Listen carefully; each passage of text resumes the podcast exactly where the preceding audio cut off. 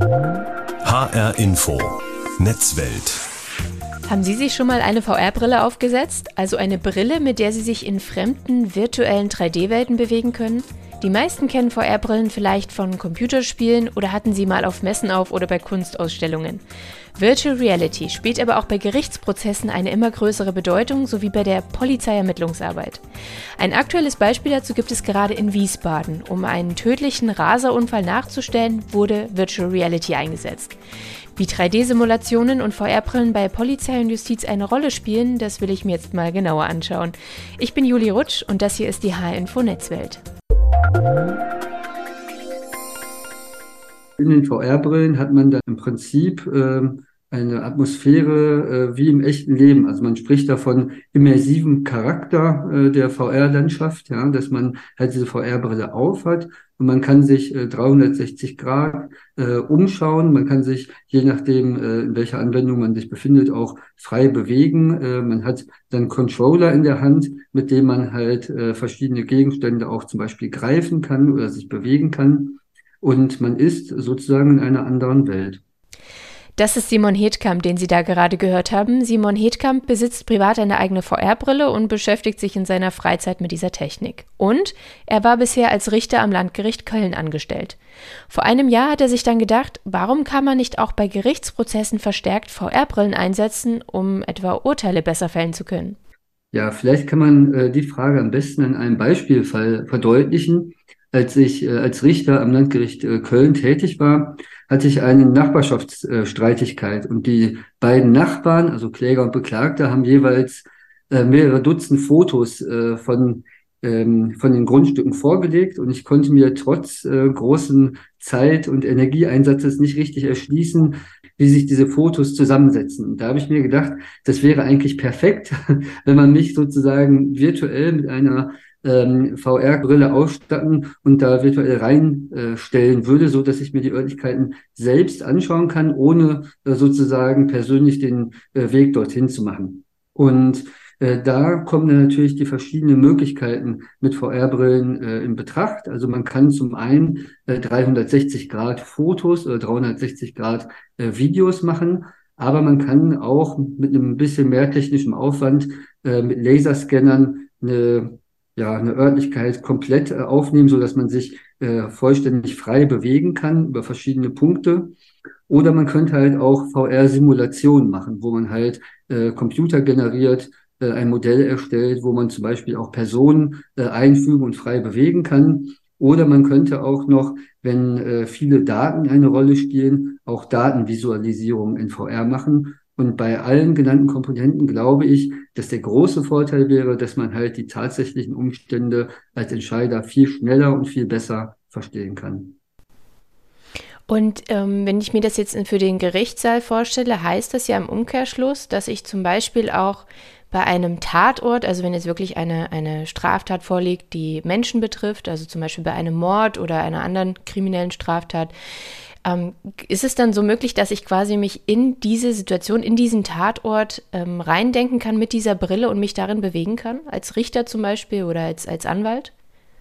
Ja, das äh, wäre natürlich der große Vorteil, dass man äh, durch entsprechende Aufnahmen, also sagen wir mal durch einen Laserscan äh, des Tatortes, ähm, diesen Tatort sozusagen virtuell begehen kann, am besten genau so, wie er zum Tatzeitpunkt auch war. Ja, also dass die Lichtverhältnisse identisch sind und wenn es halt zeitnah äh, zu der Tat aufgenommen wurde, dass halt auch die Vegetation und irgendwie andere Gegenstände und Begebenheiten genauso sind, wie sie bei der vermeintlichen Tat waren, so dass man halt nachvollziehen kann, wie zum Beispiel der Tathergang gewesen sein könnte oder vielleicht genauso wichtig, wie er nicht gewesen sein könnte.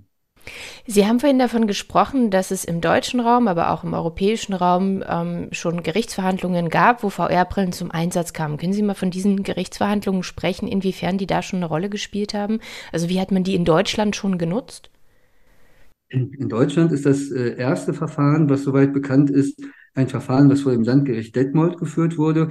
Dort war angeklagt äh, der KZ-Aufseher ähm, Reinhold Hanning und er war beschuldigt des 170.000-fachen Mordes beziehungsweise der Beihilfe zu diesem Mord, äh, als er im KZ Auschwitz-Birkenau tätig war. Und dort hat das äh, LKA Bayern ähm, ein Modell entworfen von dem damaligen Lager, um nachvollziehen zu können, äh, ob der Angeklagte äh, von den äh, Wachtürmen, die sich am äußeren Rand äh, des Lagers befunden haben, äh, wahrnehmen konnte, was in dem Lager vor sich ging. Und das äh, Landgericht Detmold hat dann dieses VR-Modell im Gerichtssaal eingesehen, mit Hilfe eines Sachverständigen, der sozusagen ähm, dieses Modell aufgerufen und auf großen Leinwänden für alle Verfahrensbeteiligten gezeigt hat. Und der Angeklagte, der Reinhold Hanning, ist dann letztlich auch äh, verurteilt worden zu einer Freiheitsstrafe von fünf Jahren. Äh, dann wurde Revision eingelegt und der Angeklagte ist dann äh, verstorben im Revisionsverfahren, so dass das nicht zu Ende geführt wurde und auch, dass das äh, vorhin genannte Urteil vom Landgericht Detmold auch nicht rechtskräftig geworden ist. Das wird dann gegenstandslos, wenn der Angeklagte verstirbt. VR-Brillen, also wirklich im Gerichtssaal aufgesetzte VR-Brillen, gab es aber bei einem anderen Gerichtsverfahren. Vielleicht können Sie mal von diesem erzählen. Ja, das war das äh, Gerichtsverfahren, was jetzt gerade im vergangenen Jahr vor dem Landgericht Kaiserslautern gelaufen ist, im Hinblick auf die sogenannten Polizistenmorde von Kusel. Und die beiden Angeklagten sind jetzt auch äh, Ende des letzten Jahres verurteilt worden, wobei die Urteilsbegründung äh, noch aussteht. Und in dem genannten Verfahren hat der Vorsitzende Richter Mall hat sich eine VR-Brille aufgezogen und konnte dann dort äh, Rekonstruktionen des Tatorts sehen, die das Landeskriminalamt ähm, dort angestellt hat und konnte sozusagen virtuell den Tatort begehen. Über verschiedene Beampunkte konnte er sich bewegen und äh, sich umschauen. Und die anderen Verfahrensbeteiligten konnten dann den Vorsitzenden Richter auch bitten, äh, verschiedene Positionen einzunehmen oder verschiedene Blickwinkel einzunehmen und konnten dann das, was der Vorsitzende in seiner VR-Brille gesehen hat, konnten die anderen Verfahrensbeteiligten dann über Bildschirme nachvollziehen. Und würden Sie sagen, wenn man diese VR-Brillen einsetzt, also Ihr Anliegen war es ja auch zu sagen, mit VR-Brillen muss man doch Gerichtsprozesse verbessern können. Also es geht letztendlich darum, dass man Urteile besser einschätzen kann und fällen kann. Würden Sie sagen, dass VR-Brillen das wirklich schaffen können? Also worin liegt wirklich der, der große Mehrwert, diese einzusetzen? Es gibt ja schon das Sprichwort, ein Bild sagt mehr als tausend Worte. Und es ist einfach so, dass das Auge äh, am schnellsten Informationen aufnimmt.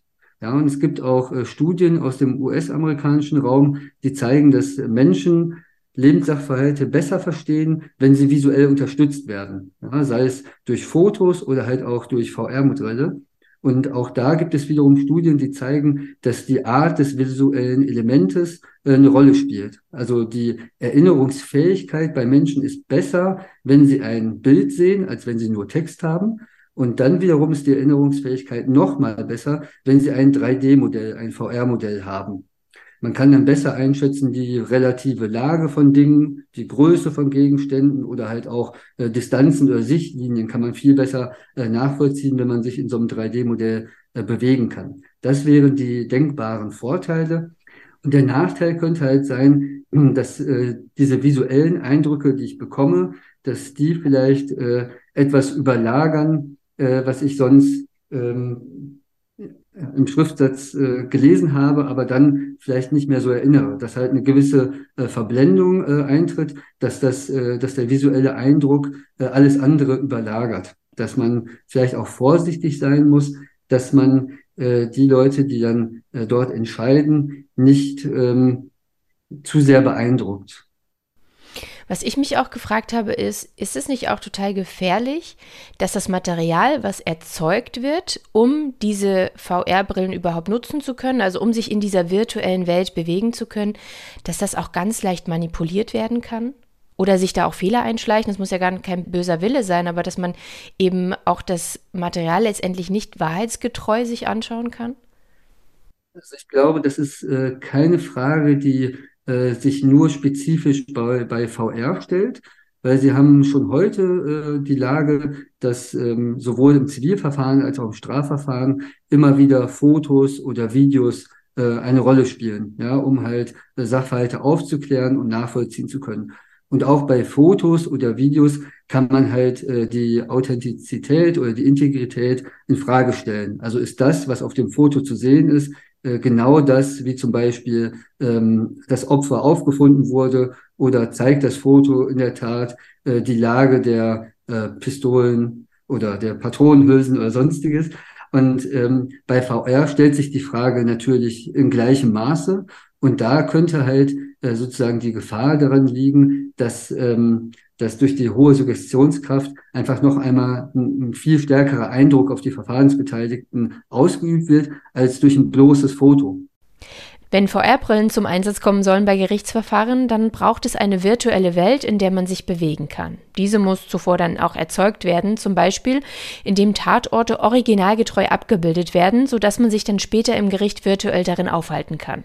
Liegt ein solcher Tatort in Innenräumen, wird für die Rekonstruktion dieses Ortes meist der sogenannte Laserscan eingesetzt. Das funktioniert folgendermaßen: Da sitzt ein Lasermesskopf auf einem Stativ und tastet mit einem Laser die Umgebung ab und erzeugt daraus eine Punktwolke.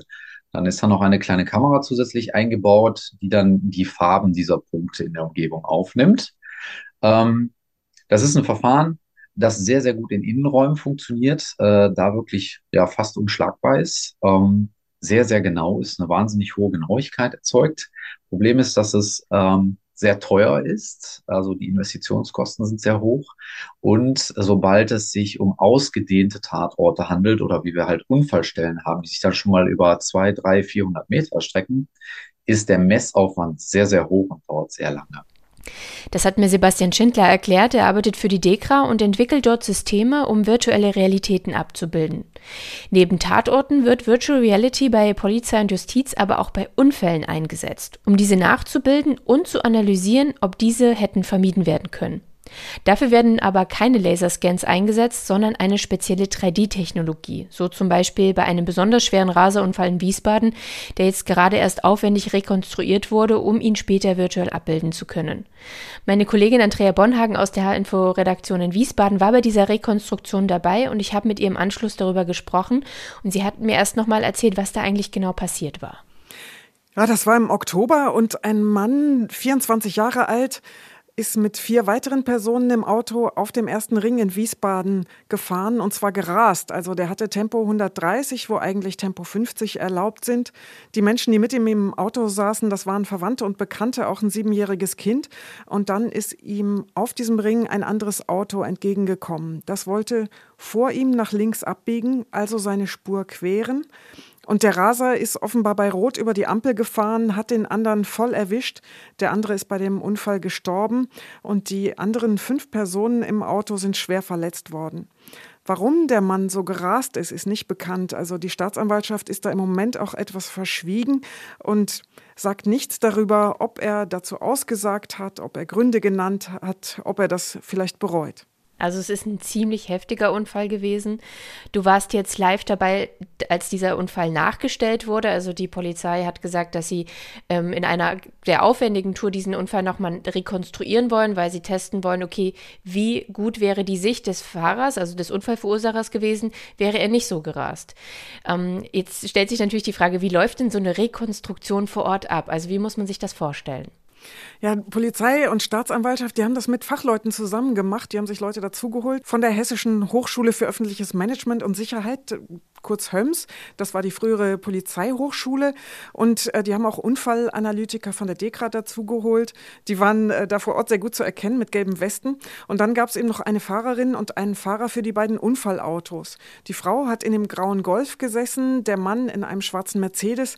Äh, man hat da baugleiche Autos genommen, damit auch die äh, Sichtfenster, die Wind Windschutzscheibe und so, damit das genau gleich ist. Dann ist man so gegen halb neun am Abend gestartet, weil die Dunkel Dunkelheit sehr wichtig war, um auch dieselben Lichtverhältnisse wie damals zu haben. Und dann ist eben der Ring gesperrt worden und der schwarze Mercedes ist die Straße entlang gefahren mit Tempo 70, nicht 130. Die höhere Schnelligkeit war da gar nicht nötig bei der Rekonstruktion. Und der graue Golf, der stand an der Ampel, an der Stelle zum Abbiegen. Und mehr hat man gar nicht gemacht. Also es ist jetzt nicht der Crash nachgestellt worden oder so.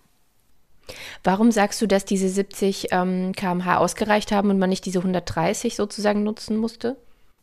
Also man hat Daten gesammelt bei diesen Fahrten und ähm, diese, äh, diese Daten, die man sammelt bei 70 km/h, die kann man dann hochrechnen auf dem Computer auf 130 km/h. Also das wird dann später berechnet. Okay, verstehe. Jetzt ist es ja so, dass ähm, später dann vor Gericht ähm, sogenannte VR-Brillen eingesetzt werden sollen, um diesen ganzen Hergang dieses Unfalls sich nochmal vor Augen zu führen, also wirklich bildhaft vor Augen zu führen. Um das machen zu können, müssen, müssen spezielle Kameras eingesetzt werden. Das sind 360-Grad-Kameras. Bei dieser Rekonstruktion waren auch einige davon im Einsatz. Ähm, vielleicht kannst du da auch mal ganz kurz ein Bild zeichnen. Wie ist das genau abgelaufen? Wo waren die angebracht und wie hat man das Ganze gefilmt? Die Kameras sind gelaufen und ähm, es gab drei Kameras, 360-Grad-Kameras. Ähm, ich habe die im schwarzen Mercedes tatsächlich auch gesehen. Da hatte der Fahrer vor sich einen Stab, also eine Art Stativ und ähm, die Kamera, das war so eine schwarze Kugel, die war in etwa in seiner Augenhöhe. Mm, die hat also wie er durch die Windschutzscheibe geguckt sozusagen. Und dasselbe hatte die Frau im Golf und die dritte Kamera, die stand auf einem Stativ auf dem Bürgersteig an der Unfallstelle und und die stand da, um aufzuzeichnen, was eine Frau hm, hat sehen können, die als Zeugin dann ausgesagt hat. Also was konnte sie vom Unfall wirklich auch sehen. Und am Ende sollen dann die gesammelten Daten ähm, genommen werden, äh, hochgerechnet werden. Ähm, und das wird dann simuliert, die Geschwindigkeit von 130 auf einer VR-Brille. Und durch die soll man dann in 3D auch sehen können, was die Fahrer wirklich sehen konnten. Was ähm, weiß man darüber, warum gerade bei diesem Unfall ein so hoher Aufwand betrieben wurde, um das Ganze rekonstruieren zu können? Warum gerade da? Ja, noch ist die Staatsanwaltschaft ja mitten in Ermittlungen, aber das wird, wenn das vor Gericht geht, am Ende ein sehr wichtiger Prozess. Die Staatsanwaltschaft ähm, sagt nämlich erstmal, wir ermitteln wegen Mord. Und der Täter sitzt auch in Untersuchungshaft im Moment. Und dass ein Raser hm, ein Autoraser angeklagt wird wegen Mord, das ist sehr selten. Das ist juristisch auch schwierig, weil es für Mord immer auch eine Art von Vorsatz gegeben haben muss. Äh, und das ist sehr schwierig nachzuweisen, ähm, dass man sagt, okay, der Fahrer hat es mehr als nur billigend in Kauf genommen, dass dabei jemand ähm, zu Tode kommt. Also das heißt, hier wird jedes Detail wichtig. Was konnten die Fahrer genau sehen bei dem Tempo und der Sicht? Waren Büsche davor? Das wird alles eine Rolle spielen sagt Andrea Bonhagen aus der H-Info-Redaktion in Wiesbaden. Andrea hat es gerade schon beschrieben, bei der Rekonstruktion dieses Unfalles waren verschiedene Spezialisten im Einsatz, unter anderem sogenannte Unfallanalytiker. Sie werden von der Polizei an Unfallorte bestellt, damit sie diesen so aufzeichnen, dass er später mittels Virtual Reality in einer 3D-Welt erlebbar gemacht werden kann und man ihn nachstellen kann. Man kann sich dann quasi virtuell in die Fahrzeuge setzen und das erleben, was die Unfallteilnehmer erlebt haben. Die Technik, die dafür angewandt wird, ist die sogenannte 3D-Fotogrammetrie. Die hat Unfallanalytiker Sebastian Spindler mitentwickelt. Wir haben ihn vorhin schon mal kurz gehört. Sebastian Spindler arbeitet für die DEKRA Aachen und sein Job ist es, diese Unfälle mittels dieser Technik nachzustellen. Ich wollte von ihm wissen, wie die 3D-Fotogrammetrie genau funktioniert. Da geht man hin und äh, fotografiert am Tatort oder an der Unfallstelle alles aus so vielen Perspektiven wie möglich und nimmt so viele Fotos wie möglich auf. Wir setzen zum Beispiel dafür Drohnen oder Multikopter ein aus der Luft. Ähm, da können wir dann in allen möglichen Höhen und Perspektiven aus allen Richtungen äh, das Ganze fotografieren. Man kann das aber auch mit handelsüblichen Kameras, die man in der Hand hält, äh, machen. Und diese Bilder äh, werden dann nachher von einer Software verarbeitet und aus dieser, diese Software erzeugt aus diesen Bildern ein dreidimensionales Gebilde von der ganzen Unfallstelle komplett mit allem und noch mit ganz vielen Zusatzinfos. Da kann man auch Punktewolken wie beim Laserscanner draus erzeugen. Man kann sich Höhenprofile ähnlich wie bei einer Landkarte anzeigen lassen, zum Beispiel ein Gefälle zu erkennen oder einen Graben oder sonstige Dinge. Da gehen also ganz, ganz viele spannende Dinge mit zu realisieren. Das klingt ja nach sehr hochaufwendigen Verfahren. Äh, warum ist das denn wichtig für Unfälle, dass man überhaupt so viel Aufwand betreibt, um das wirklich so detailgetreu abzubilden und sich dann etwa mit einer 3D-Brille oder mit einer VR-Brille ähm, dann später in die Szenerie reinfinden zu können? Diese 3D-Technik bietet einige Möglichkeiten, werde ich jetzt gleich einmal aufzählen, die wir vorher so nur sehr, sehr schwierig oder gar nicht realisieren konnten.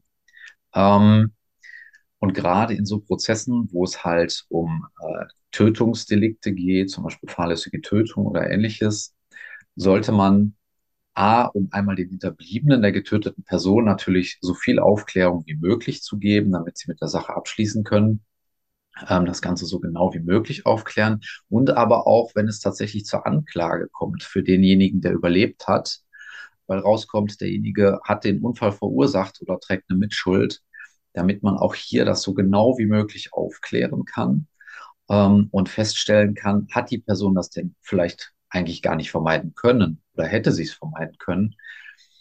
Ähm, um das auch ein bisschen besser zu verstehen, früher haben wir an Unfallstellen, sind wir mit dem Skizzenblock losgelaufen, mit einem Messrad oder einem Maßband, mit einem Neigungsmesser ähm, und haben, es gibt auch Lasermesstische, es sind alles sehr aufwendige Verfahren und es entsteht letztendlich eine Skizze, ähm, die man dann nachher den, in den Computer überträgt. Die geht auch dreidimensional darzustellen. Das Problem dabei ist, die hat halt eine große Ungenauigkeit ähm, gegenüber den 3D-Verfahren. Und vor allen Dingen, wenn man irgendwo mal ein Maß vergessen hat oder im Nachhinein feststellt, ah, da hätte man auch dieses oder jenes vermessen werden müssen, dann muss man wieder hinfahren, muss die Straße sperren lassen und so weiter und so fort und das Ganze dann nochmal machen. Ist dann sehr, sehr aufwendig, sehr ungenau und so weiter und so fort. Und diese 3D-Verfahren, die haben Genauigkeiten, die liegen im Millimeterbereich. Und vor allen Dingen, wenn man alles einfach ringsherum aufnimmt, kann man eigentlich nichts vergessen. Und wenn man irgendwas mal vergisst, kann man es im Nachhinein einfach im 3D-Modell nochmal nach. Das ist so im Strafprozess. Wenn Sie dann die Aufzeichnung am Unfallort abgeschlossen haben, was genau machen Sie denn dann mit diesem 3D-Modell? Wir laden das 3D-Modell, was dann daraus entsteht, in eine Simulationssoftware und können dann anschließend uns in, das, in den PKW reinsetzen, virtuell mit VR-Brille oder ohne. Und das können wir auch im Gericht dann nachher zeigen, sodass der Richter mitfährt ähm, und sich einen Eindruck davon verschaffen kann. Ganz besonders interessant sind Lkw-Fälle. Ähm, Im Lkw, wer schon mal drin gesessen hat, sieht man sehr wenig. Obwohl man so hoch sitzt, hat sehr, sehr viele Spiegel. Und auch zum Beispiel da können wir dann die Spiegelsichtfelder in so einem 3D-Modell darstellen können uns in den LKW reinsetzen und die Unfallstelle entlangfahren und dann zum Beispiel sehen, hat zum Beispiel der LKW beim Rechtsabbiegen den neben sich stehenden Fahrradfahrer überhaupt sehen können. Und als er ihn dann überfahren oder angefahren hat, war der da vielleicht gerade in einem toten Winkel, war der Spiegel vielleicht falsch eingestellt oder solche Geschichten. Das war vorher fast nicht möglich oder nur mit sehr, sehr großem Aufwand. Diese virtuelle Welt wird später im Gerichtssaal auf Leinwände projiziert, dass jeder sie mitverfolgen kann und so werden die Unfälle dann nachgestellt. Bisher kommen dafür noch keine VR-Brillen zum Einsatz, das heißt Richter und Anwälte können nur sehen, was auf der Leinwand zu sehen ist, aber sie können sich nicht selbst frei bewegen in dieser 3D-Animation. Wie ist denn da der aktuelle Stand, künftig wirklich VR-Brillen einzusetzen, um diese Möglichkeit für Gerichtsprozesse zu erweitern? Ähm, wo wir gerne hin möchten, ist das, was Sie gerade sagten, ist, dass wir ja eigentlich jedem im Saal die VR-Brille aufsetzen können oder jeder kriegt seine VR-Brille und ähm, dann können wir uns an der Unfallstelle frei bewegen. Ähm, das ist aber alles noch in der Testphase. Da gibt es erste Versuche, sowas zu machen, aber das ist noch nicht so reif, dass wir das schon wirklich prozesssicher einsetzen können. Ähm, der Kollege aus Chemnitz und ich, äh, wir versuchen da immer wieder äh, das Ganze ein bisschen voranzutreiben. Ne, es gibt immer wieder mal technische Schwierigkeiten, aber man versucht das Ganze immer weiter zu entwickeln, so dass das Ganze dann tatsächlich irgendwann mal so ist. Also das ist das, wo wir irgendwann mal hin möchten. Im Moment in einigen Gerichtssälen, wie gesagt, sieht man das Ganze auf einer Leinwand. Es gibt auch Gerichtssäle, wo jeder Prozessbeteiligte einen äh, Bildschirm vor sich hat und das direkt aus nächster Nähe auf dem Bildschirm sehen kann. Das ist sehr unterschiedlich. Ziel ist es tatsächlich irgendwann, dass jeder sich eine VR-Brille aufsetzen kann und sich frei an der Unfallstelle bewegen kann. Wir haben von den Vorteilen gesprochen, was so ein Einsatz von 3D-Technologie und dann auch den VR-Brillen bringen würde. Sehen Sie auch Nachteile in der Verwendung von solchen Materials? Also, dass man sagt, das macht dann vielleicht auch was mit den Betrachtern, dass das vielleicht auch das Bild wiederum verzerren könnte? Oder gibt es andere Nachteile, die Sie sehen? Äh, ich sehe äh, also einen Nachteil, der ähm, dem Anwender bewusst sein sollte, ist, dass in dem, dass Bilder halt eine sehr gewaltige Macht haben. Vorher war das in der Unfallrekonstruktion immer so, man hat sich sehr viel auf ähm, Skizzen und Berechnungen äh, gestützt und äh, das präsentiert. Das Problem war hierbei, dass sich das dann die ähm, Juristen oder auch die Prozessbeteiligten, Angeklagte und so oder zum Beispiel Hinterbliebene schwer vorstellen können. Für uns ist das Alltag. Wir hantieren da täglich mit. Ähm, für Personen, die technisch nicht so versiert sind oder dann nicht täglich mit zu tun haben, ist das dann teilweise sehr schwer vorstellbar gewesen.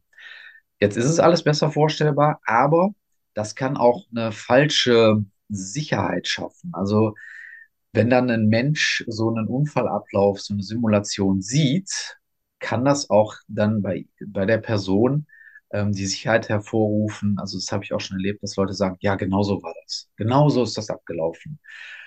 Äh, was dann aber dazu führt, dass dann eventuell so to gewisse Toleranzen gar nicht mehr beachtet werden. Kann das vielleicht auch ein paar kmh schneller oder langsamer gewesen? Ist die Person vielleicht eine halbe Sekunde oder Sekunde früher auf die Straße getreten? Was hat das dann für Einflüsse auf das ganze Unfallgeschehen? Wie halt diese Bilder so eine große Macht haben, kann es dann schon mal sehr schnell dazu führen, dass man dann sich sehr schnell auf eine Version festlegt und sagt, yo, das passt so, das muss so gewesen sein und die Beteiligten stimmen einem zu und dann kann es schon mal sein, dass man schnell vergisst. Ja, da gibt es aber auch noch ein Rechts und Links daneben. Es gibt nicht immer genau diese eine hundertprozentige Wahrheit. Gewisse Toleranzen gibt es immer. Also diese Gefahr sehe ich schon. Ähm, sonst äh, zu andere größere Nachteile glaube ich nicht. Es ist manchmal ein bisschen schwierig im Gerichtsprozess, wenn äh, Beteiligte zum Beispiel bei tödlichen Unfällen da sind, äh, die ja häufig an diesen Gerichtsprozessen teilnehmen und die sehen wirklich, wie dieser Unfall nochmal abgelaufen ist. Das kann halt auch einen sehr, sehr großen Einfluss sowohl auf Hinterbliebene als aber auch zum Beispiel auf einen Angeklagten haben, wenn er das nochmal durchlebt. Äh, weil das dann doch sehr, sehr realistisch ist. Äh, das kann also auch psychologische Folgen haben. Ähm, kann aber andersrum auch wieder helfen. Das habe ich auch schon erlebt. Ersthelfer, die an die Unfallstelle gekommen sind und einfach damit nicht fertig wurden und nach so einer Simulation dann gesagt haben, jetzt kann ich mit der Sache abschließen, weil ich genau, weil ich mir vorstellen kann, wie das passiert ist. Und jetzt kann ich damit arbeiten und die auch psychologisch betreut wurden dann gesagt haben, ja, jetzt, jetzt kann ich mit dieser Ding, mit dieser Sache überhaupt erst abschließen, weil ich gesehen habe, was da tatsächlich passiert ist. Und ich habe mir immer Gedanken gemacht, wieso das so passieren konnte. Das sagt Sebastian Spindler von der DEKRA, der mittels 3D-Fotogrammetrie Unfälle virtuell nachstellen kann. Wir haben von Richtern gehört, wie sie Virtual Reality einsetzen. Wir haben von Unfallanalytikern gehört, wie sie sie nutzen, um Unfälle nachzukonstruieren. Werfen wir jetzt mal einen Blick auf die Polizei, wie diese mittels VR-Brillen die Arbeit von Polizistinnen und Polizisten optimiert. Dafür habe ich mit Thorsten Göbel gesprochen. Er ist Vizepräsident der HÖMS, das ist die Hessische Hochschule für öffentliches Management und Sicherheit, also die ehemalige Hochschule der Polizei. Und er sagt, VR-Brillen werden jetzt schon genutzt, um Tatorte begehen zu können. Und er sagt, dass diese Möglichkeit die Polizeiarbeit enorm beeinflusst. Das Potenzial dieser Technologie ist enorm.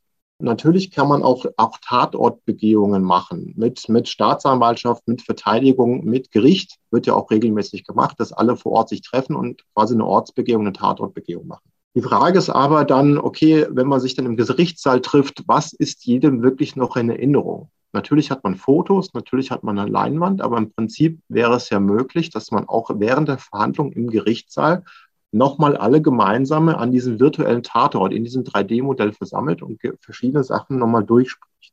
Und zudem ist es auch so, dass man, ähm, wenn es jetzt um ältere Fälle geht, wo ein, ein Tatort, ein Haus, eine Kreuzung äh, vielleicht umgebaut worden ist mittlerweile, ne?